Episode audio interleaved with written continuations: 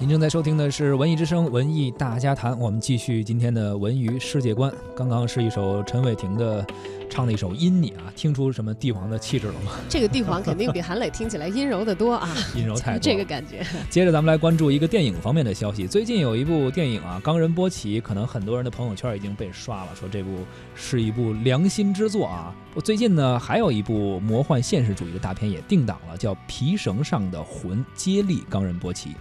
皮绳上的魂全片大部分呢也是取景自藏地的无人区，嗯，这一点跟这个冈仁波齐他所拍摄的地域是完全重叠的啊。而且同样是张扬导演，也是在同一时期、同一地区拍摄的，但是定位不太一样，是藏地魔幻烧脑片，宣布定档在八月四号。哎，这可能跟冈仁波齐的感觉不太一样了，冈仁波齐更偏纪录片一点吧。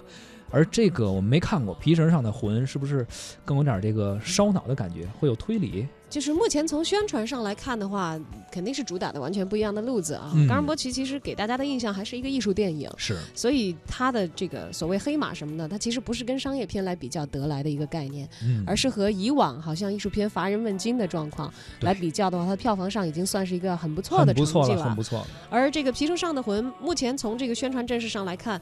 似乎也不希望让大家觉得它就是一个。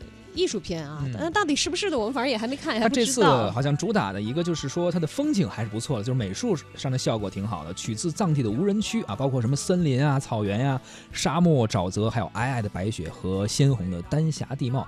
这个不用管剧情怎么样，其实这些风景如果能在大屏幕上见到，哎，也是很难得一见的吧？应该挺有看点的。像我这种身体不好、很怕前往藏地以后有高原反应的人，你就去电影院过过瘾吧，看看就不错了。而这个电影呢，也获得了上海电影节的最佳摄影奖。你看，就是这个美术摄影方面还是有一定的成绩的。嗯，提绳上的魂已经定档在八月四号公映。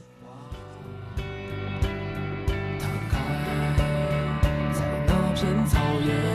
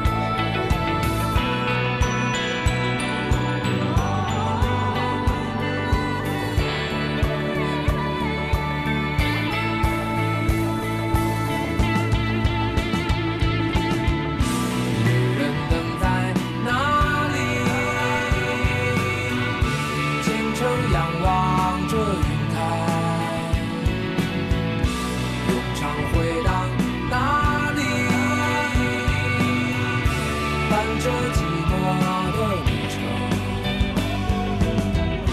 我就停在这。